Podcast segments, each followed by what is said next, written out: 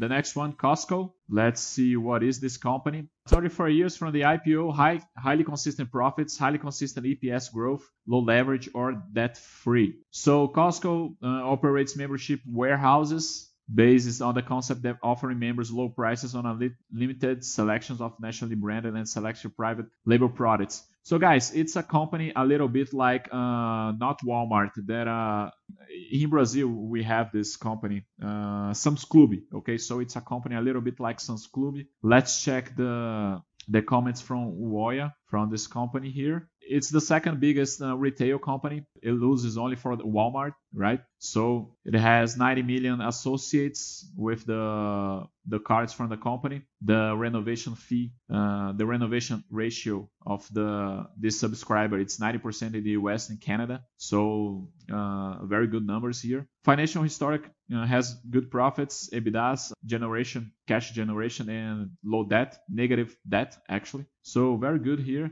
Uh, if you want to know a little bit about this company, we already have this study by Woya uh, which says a little bit more about the, the company. So very good uh, summarization of everything, okay, here. So let's go to the numbers, guys. Uh, simple balance sheet. So the net income, no comments there. EPS growth looks like the same graph, right, guys? EBITDA always increasing. Net debt in the past three years it's negative, but uh, on the long most all year negative. So net debt over EBITDA is gonna be zero, right, guys? And the free cash very good numbers also. Let's go to the full board to see the capex related to the to the operation operating activities. So it's a little use a little bit more capex. So it, spends two billion and a half to make six billion, uh, three billion to make five billion. So something around uh, 50% of capex. So maybe it is a company that uh, on a crisis maybe can feel a little bit more. Anyway, so the dividends